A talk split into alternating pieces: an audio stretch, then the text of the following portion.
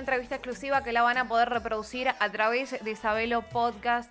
Le vamos a dar la bienvenida y muchísimas gracias por eh, brindarnos estos minutos para la mañana de Radio Sabelo a la senadora Silvia Elías de Pérez, Noelia González, Daniel Marcelo Pérez los saluda.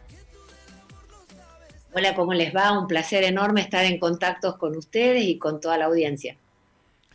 Bueno, Silvia, estamos, la verdad, eh, el gusto de tenerla y, bueno, de tener que hablar en estos momentos eh, tan difícil para el país, ¿no? Así es, un momento difícil para el país y que lo hacen más difícil también. Diría que un momento difícil desde lo sanitario, un momento difícil desde lo económico y un momento difícil que lo hacen difícil desde, desde todas estas reformas judiciales que lo único que traen es más incertidumbre, más falta de confianza en el país y va como a contramano del momento en el cual estamos viviendo, ¿no?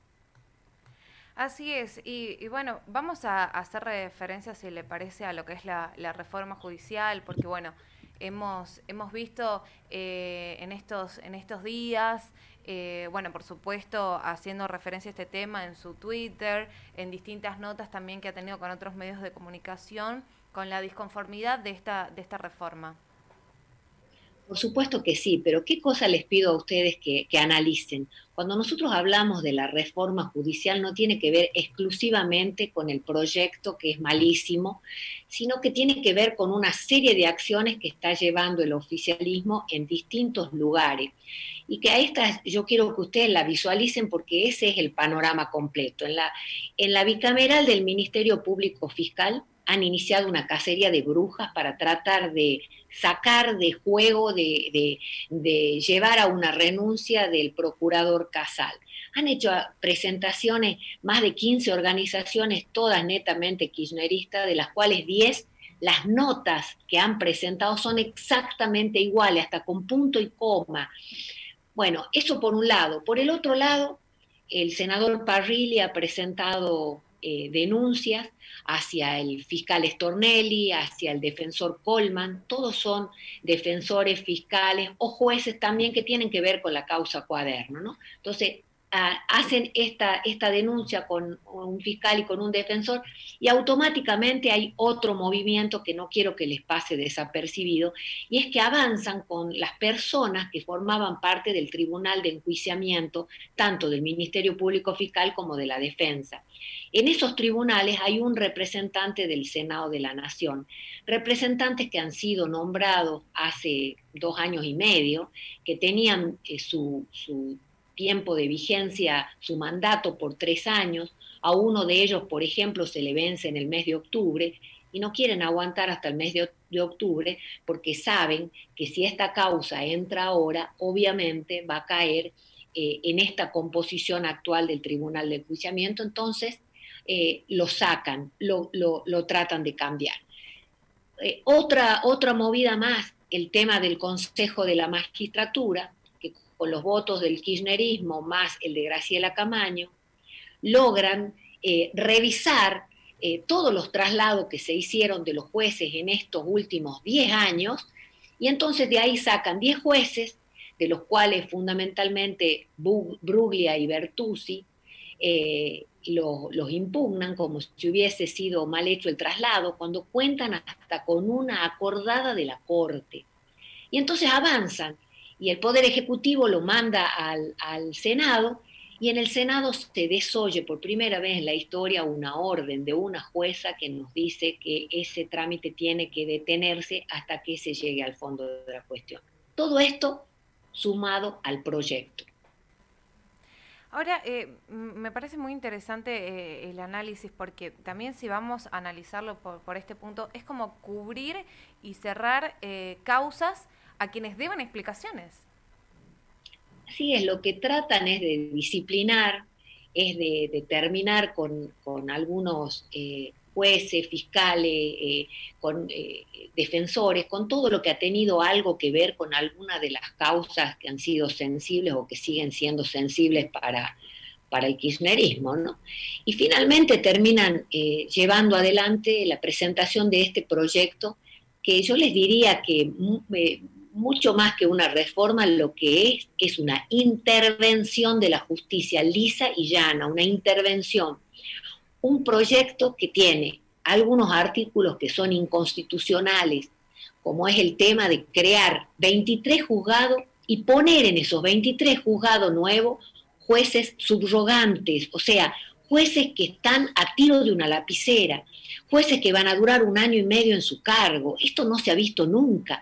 Y además, eh, y esto es inconstitucional, lo quiero decir con todas las letras, lo han dicho todos los constitucionalistas que han pasado por la, por la comisión. Y además ponen la cláusula de que son solo esos jueces los que van a, van a ver las causas nuevas que entren, o sea, las causas que armarán con el, con el gobierno de Cambiemos o las causas que le entrarán del nuevo gobierno, entonces a esas las tienen que resolver estos jueces interinos. Entonces, eh, de verdad nos hablan de que la reforma va a costar 1.900 y pico de millones de, de pesos en un momento desesperante de la Argentina, donde casi el 50% de la población está cercano a la línea de pobreza o por debajo de la línea de pobreza, ¿no? Eh, eh, realmente creo que lo que le faltaba, porque la, la reforma, la intervención, como yo le llamo, la podemos analizar si es que tengo tiempo y lo que ustedes me vayan preguntando, pero creo que la frutilla del postre se la ponen anoche cuando terminan presentando el dictamen y ponen esta cláusula mordaza, ¿no? En las cuales tratan de avanzar también con la prensa para impedirles que puedan eh, contarle a la ciudadanía eh, cómo se está llevando adelante un juicio o puedan opinar sobre una causa de un juicio libremente porque podrían ser denunciados por el juez como que estarían presionándolos indebidamente. ¿no? Sí, eh, eh, es bastante, como, como dice usted, eh, hace una frutilla del postre, porque la verdad que vamos a hablar también de la libertad de expresión, porque es decir que ya es un palo en la rueda más, porque todos sabemos que la prensa muchas veces por miedo tiene que callar o emitir algunas, algunas situaciones, y con esto es una sumatoria más a la libertad de expresión en un medio de comunicación. Esto es una herida de, muerte para la democracia, Andrea, ese es el problema. La democracia necesita de una prensa libre, la democracia necesita de que los ciudadanos, que son los verdaderos soberanos, se enteren qué están haciendo las personas que ellos eligieron, las personas que ellos pusieron como sus representantes, pero además merecen conocer exactamente todas las causas de corrupción que se están siguiendo, porque los fondos son del pueblo. El verdadero soberano es el pueblo y esto es lo que parece que se está olvidando, ¿no? Senadora, de pronto eh, se le escucha, ah, no, porque es la oposición, porque es típico en la Argentina, ¿no? Cuando uno opina distinto, ah, no, porque nos quieren poner palos en la rueda, pero de pronto uno lee las declaraciones de Eduardo Dualde, una figura política, y opina lo mismo que usted.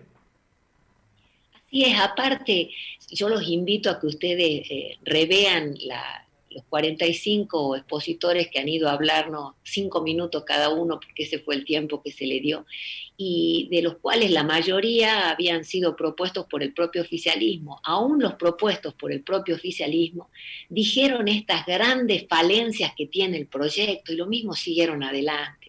No hay uno que yo haya escuchado que, haya sostenido el tema del nombramiento de, estos jueces provisorios, este, eh, subrogantes, no sé cómo llamarle, pues la verdad que no son subrogantes, pero para cubrir estos 23 juzgados nuevos. No hay uno que no les haya dicho que, eh, que va en contra de la implementación del Código Procesal Penal, que lo que necesita es que se refuerce a los fiscales, que se pongan más fiscales, que se organice de una manera distinta la, la judicatura, porque cambia totalmente. Pero no, acá Dicen en un artículo que en dos años tiene que estar implementado el Código Procesal Penal, pero en el otro lo que hacen es crear estructuras que tienen que ver con la manera antigua de trabajo que se está llevando a cabo y que la verdad que es un despilfarro de fondos cuando no los tenemos, en lugar de invertirlo en lo que de verdad haría la justicia más ágil, más transparente, que no es el caso de lo que nos están proponiendo. Es la palabra, ¿no? La transparencia y más eh, en la vida que vivimos hoy día, donde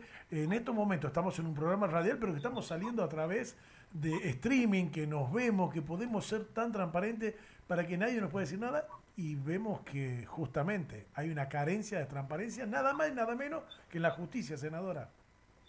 Así es. Y la justicia es el último valladar que tiene cualquier ciudadano para poder defender sus derechos. Entonces, cuando yo copto la justicia, cuando avanzo sobre la justicia, cuando la intervengo de esta manera, la verdad que lo que dejamos es sin un lugar donde ir a, resguardarse al, ciudadano de a pie de todos los días. Encima, eh, lo que nos proponen es una, una reforma que no ataca justamente lo que necesita ese ciudadano de a pie, de esa justicia ágil, de esa justicia cercana. Vos imaginate que ni siquiera la cantidad de juicios, la cantidad de casos que entran en Comodoro Pi, que se resuelven, justifica esta, esta eh, eh, eh, exponencial, esta duplicación de cantidad de juzgados que quieren hacer cuando les tocaría aproximadamente 300 casos a cada uno de los juzgados y en donde se ha demostrado tanto en Salta como en Jujuy que cuando se implementa el nuevo Código Procesal Penal, cuando se implementa la oralidad, el 40% de las causas solamente llegan hasta el juez que pasa en esa instancia ya a ser un juez de garantía, ¿no? Entonces, vos todas estas cosas, en lugar de ir armando una justicia a medida de lo que se necesita y de lo que viene, armamos todo lo contrario. ¿Para qué? Para asegurar impunidad a un puñado, para asegurar venganza también a un puñado. Y la verdad que estas cosas son las que los argentinos han salido masivamente a, a decirle que no están dispuestos a tolerar y donde nosotros vamos a poner todos los frenos necesarios para que esto no siga adelante. Ahora, eh, eh, sacándole un poquito eh, y yendo también hacia la actualidad, hacia el actual presidente de, la Nación, ¿cómo cree que está, que está trabajando ante esta situación inédita, inédita que nos ha tocado vivir con este coronavirus a nivel país? Y me, interesa mucho su, su, opinión, su referencia y, y hacer esto, ¿no? que ha tomado hace muy poquito un mandato y le ha tocado el coronavirus y saber desde su punto de vista cómo va desarrollando eh, esta, esta pandemia, al margen de lo, que hace la reforma judicial. Yo les diría que con la pandemia se nos pone la disyuntiva clara de ver cómo nosotros resolvemos el tema sanitario y cuidamos la vida de la gente, pero cómo también eh, resolvemos los problemas económicos que también tienen el correlato con la vida de la gente porque si nosotros destruimos totalmente el empleo, entonces yo me pregunto de qué va a vivir nuestra gente. Entonces hay un fino equilibrio que es el que tiene que ir sopesándose, entonces hay veces que hay ciertas cuestiones que eh, nos gustaría que se hagan de otra manera en, los temas económicos y en los temas eh, de, resguardo del empleo argentino. Nosotros hemos planteado una enorme cantidad de proyectos, de los cuales muy pocos se han, se han tratado, que van en esta, en esta línea. Eh, y después te diría que, bueno, que ahora es cuando es el momento más álgido, está entrando este, el virus y lo, y lo, lamentable que con tanto tiempo de anticipación de algunas medidas hay como un relajamiento de la población o como un hartazgo, como un cansancio, a los cuales la verdad que, que yo le pido a los argentinos que no se cansen. Ahora necesitamos más que nunca de la responsabilidad personal de cada uno para que cumplamos ciertas medidas de protección personal y de protección a los demás para que esta etapa sea lo menos cruenta posible. Eh, justamente, no hablamos del empleo y demás, y por ahí uno que charla con los comerciantes, dueños de, la parte gastronómica y demás, dice, y, está siempre el temor, ¿no? Che, dicen que volvemos a fase 1, dice que volvemos a la fase 1, y de pronto los propietarios que viven de su, de su trabajo, eh, gente que labura del día a día, eh, atemorizada de volver atrás, pero tampoco veo, y también, así como mi compañera quisiera su opinión, no vemos el control en la calle, lo que pasó el sábado pasado, que se mostró imágenes en todos lados, la viví porque pasé por allí, en el Bajo, eh, la ex terminal de ómnibus. En estos momentos estábamos pasando imágenes de lo que es el Banco Macro, acá en calle Catamarca al, al 400, la gente sin distancia social y tampoco hay nadie que controle. De pronto sí controlan los bares, sí controlan los restaurantes, sí controlan las canchas de fútbol, sí controlan los locales de comercio, pero la gente en la calle no hay control, senadora. Sí, estoy de acuerdo. Yo si estuviese hablando con usted a través de mi celular, me acercaría al balcón de mi casa y te mostraría lo que es a, al frente de mi casa, en donde hay un centro de distribución de las tarjetas que le dan a la gente para que cobre eh, la tarjeta de alimentos, la de IFE, este, todas las tarjetas de, de, las ayudas sociales y demás, en donde es una romería monstruosa y en donde lamentablemente, bueno, hay ciertas cosas que se descuidan, ¿no? Pero ahí también la población es indispensable que tome también eh, la responsabilidad que nos cabe, porque no para todo vamos a poder tener eh, un, un guardián al lado que nos diga que tenemos que mantener la distancia o que tenemos que tener los barbijos. Entonces, eh, vamos a pedirle al Estado que haga lo que tiene que hacer, pero también cada uno de nosotros, la clave es no cansarnos. Nos han, te diría que nos han eh, eh, prolongado tanto, pero tanto, esta cuarentena que han hecho que en el momento en donde de verdad el, el virus está circulando y en donde de verdad tenemos la batalla fundamental, eh, estemos agotados y, haya mucho relajamiento por parte de muchos ciudadanos. Ahora, eh, e, es importante lo que recalga porque ha sido, como muchos eh, sabemos, la cuarentena quizás más larga a nivel mundial la que tenemos en Argentina.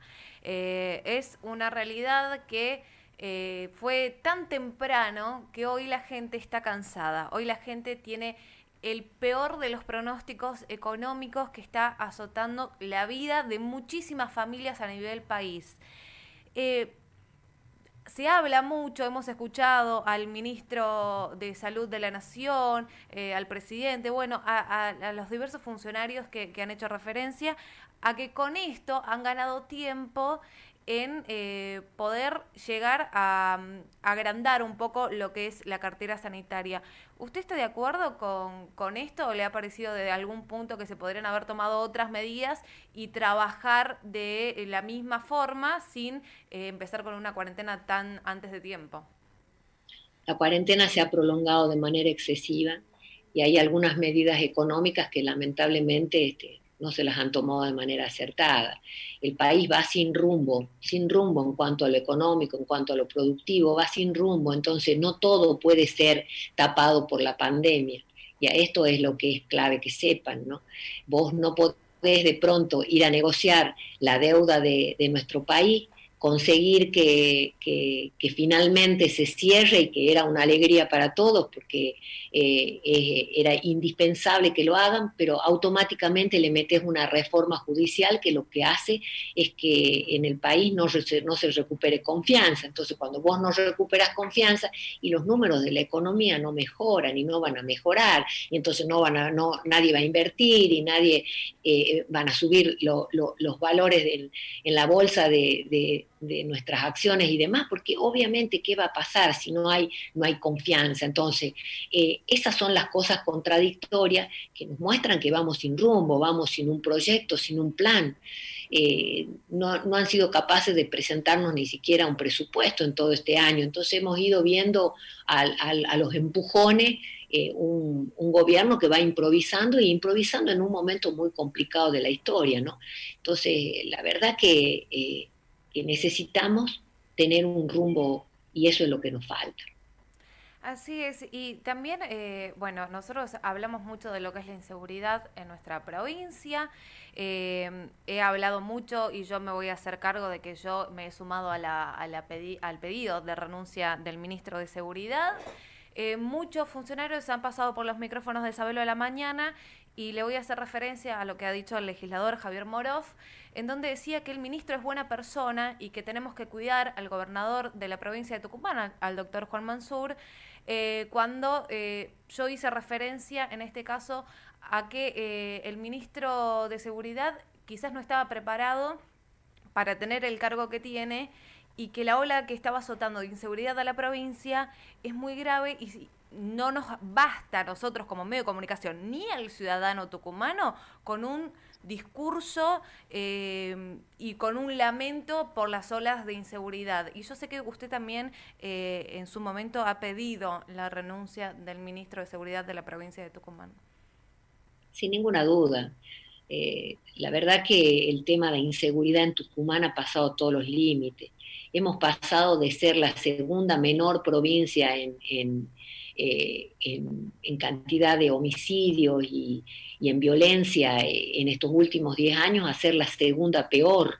Entonces, cuando vos decís que las estadísticas te muestran que Tucumán está segundo en el ranking nacional de, provincias con niveles de homicidio, con niveles de, violencia eh, y, de, niveles de delito, la verdad que es muy preocupante porque esto ya no pasa por una mirada desde un lado, desde el otro, esto pasa por la realidad, son datos concretos. Y estos datos concretos nos muestran que el narcotráfico se ha acelerado en, Tucumán y que acá andan como Juan por su casa, que no hay un plan efectivo con el tema de seguridad este ministro ha fracasado, pero lo que yo me doy cuenta cuando el gobernador lo sostiene de la manera que lo sostiene es porque este es el plan de, gobierno que tiene el, gobernador Mansur, que es el, el no plan, ¿no? Entonces, eh, el tema de la inseguridad en Tucumán no resiste más. Nos están matando en cada esquina por un celular. Ha perdido la vida la gente, ¿no? Yo hace dos días bajaba acá, vivo en pleno barrio norte, bajaba de mi casa a las 10 de la noche, iba hasta, hasta media cuadra y le pido a uno de mis hijos que me, que me acompañe y cuando bajo en la esquina de mi casa la asaltaban a una señora con su hija para quitarle la cartera, un moto arrebatador. Bueno, esto nos pasa a todos, a toda hora del día, y lo peor es que estamos dejando la vida de nuestros, eh, de nuestros comprovincianos tirada en cualquier esquina, ¿no? Entonces, esto es lo que ya no se resiste más. Por eso es que le pedimos nosotros una renuncia y no pasa porque sea buena persona o mala persona, yo nunca dije que fuera mala persona, pero como funcionario la verdad que, es una catástrofe lo que, lo que ha hecho en Tucumán.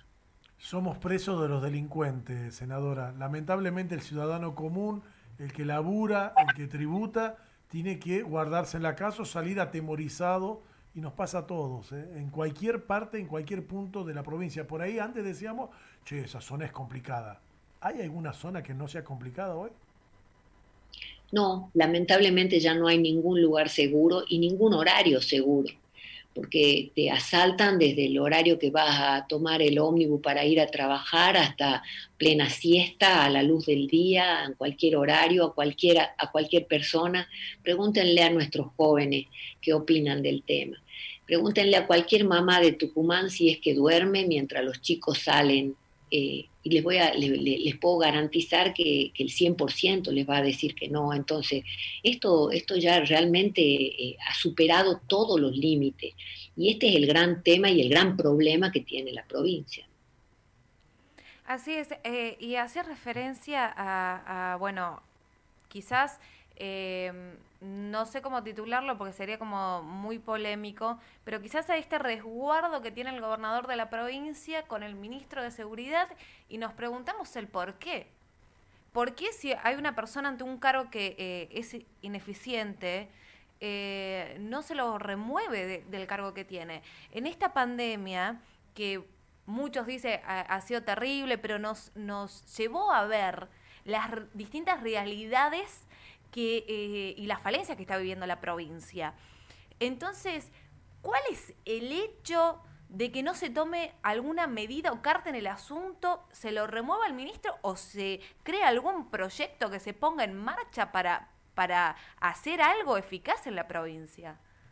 Y porque el gobernador está conforme con esto, por eso te decía que por lo visto el plan del gobernador es el no plan que nosotros estamos, estamos mostrando. ¿no? Entonces, lo, lo, que pasa, lo que pasa en Tucumán es responsabilidad absoluta del gobernador sea quien fuera el ministro, porque él es el que le da las instrucciones y él es el que está conforme con lo que está haciendo porque es su plan. Entonces, lamentablemente nos ha llevado al peor de los mundos. Si vos ves el tema de, seguridad, la verdad que las estadísticas lo muestran, recién les decía, repito, somos la segunda provincia peor en violencia, en, cantidad de delitos, ¿no? Eh, si, si, vas a, la parte de infraestructura, de ser un polo en el norte argentino, la infraestructura de Tucumán ha quedado diezmada, destruida. Los, los invito a que vayan al interior de Tucumán, ¿no? Tenemos la red de caminos totalmente destruida, las cloacas explotadas en cada esquina, no sé, lo, básico es lo que nos está faltando.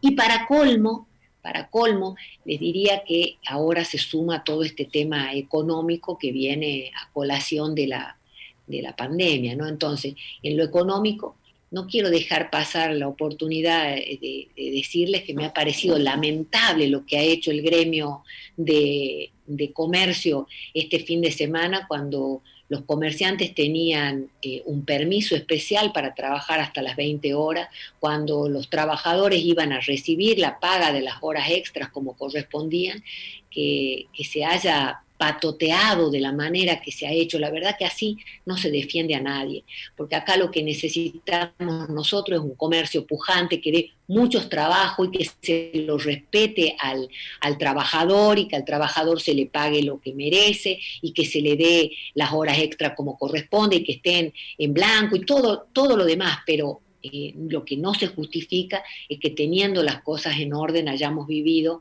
los momentos de zozobra que se han vivido en la provincia y que a esto se lo deje pasar. Eh, haciendo referencia eh, también a la economía, nosotros tenemos mucho diálogo con, el ciudadano, con los tucumanos, y muchos nos hicieron llegar lo, lo que estaban viviendo y hay mensajes que nos alertaron diciendo el Estado siempre llega de alguna manera a los que menos tienen, pero al laburante, al que está todo el tiempo eh, apostando al país, generando trabajo, es el que ha sido abandonado eh, en un lugar, en, este momento tan trágico. Y, estos, estas personas que apuestan al país, al comercio, a generar fuentes de trabajo para eh, llevar un país mejor, por supuesto, y sienten que el Estado eh, los ha abandonado totalmente y estamos hablando del sector del laburante, el que se levanta todos los días a, llevar un, porque en realidad es llevar un país mejor porque están apostando y luego nuevamente a nuestro país. Eh, me parece en este sentido bastante preocupante eh, quizás la, falta de atención a este sector. El Sin ninguna yo te diría que es tal cual como vos lo, como vos lo decís, ¿no? Eh, es clave que se apoye al sector productivo, al sector eh, que primero que se rescate la cultura del trabajo en la Argentina.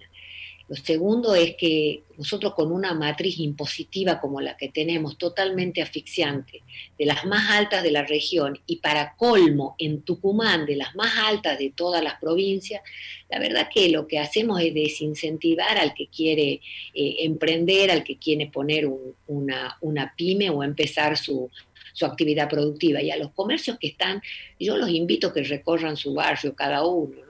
Yo cada vez que, camino por el mío vuelvo con el corazón estrujado porque veo la cantidad de negocios que ya están cerrados definitivamente y esos son puestos de trabajo, son familias que están por detrás que quedan sin poder llevar la comida a la mesa familiar. Entonces es indispensable que desde la provincia también haya un plan para poder apoyar a nuestros comerciantes, además de lo que eh, sale desde Nación con los ATP y demás, que también haya desde la provincia todo un incentivo. Nosotros hemos presentado 100 medidas urgentes para ayudar a la gente, que son 100 ideas eh, que eran sencillas para llevarlas adelante, que llevaban alivio directamente a este sector en uno de los ejes. Otro de los ejes estaba centrado justamente en el tema de seguridad que hablábamos. Bueno, lamentablemente acá eh, te diría que, eh, que, no se escucha o no se toman las las ideas en, este sentido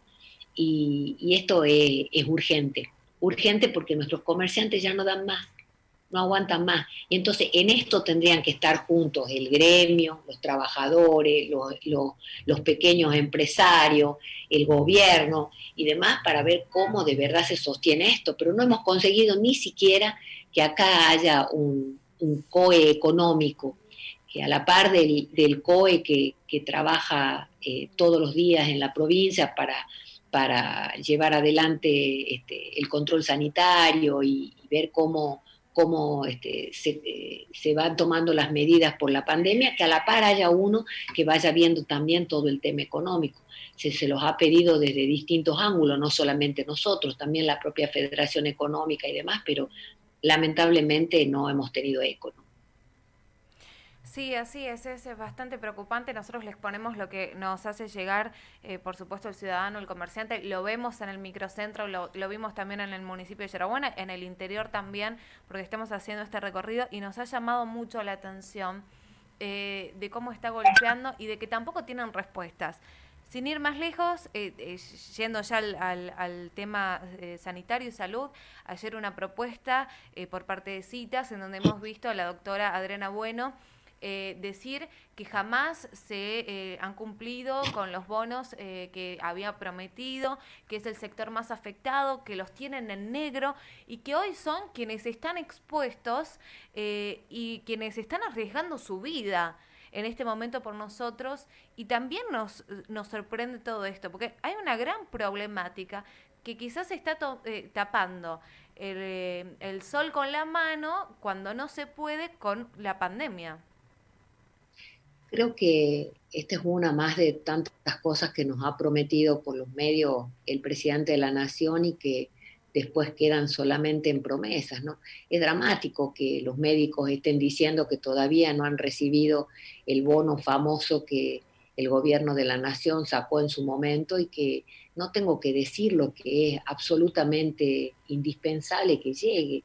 Si hay alguien que está en la línea de batalla, esos son los médicos, eso es el personal de la salud, todo, que están ahí jugándose la vida para que cada uno de nosotros podamos seguir con nuestra vida adelante, ¿no? Entonces, si un país no reconoce esto, si van a tener que salir a protestar para que se, les pague lo que corresponde, bueno, la verdad que estamos muy mal y, y son cosas que se tienen que rever a la, a la brevedad, ¿no?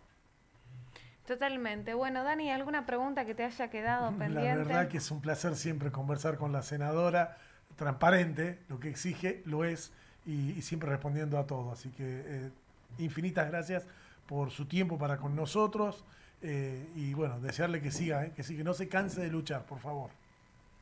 La agradecida soy yo, que tengan una mañana hermosa y que les mando mi cariño a ustedes y a los que nos están escuchando.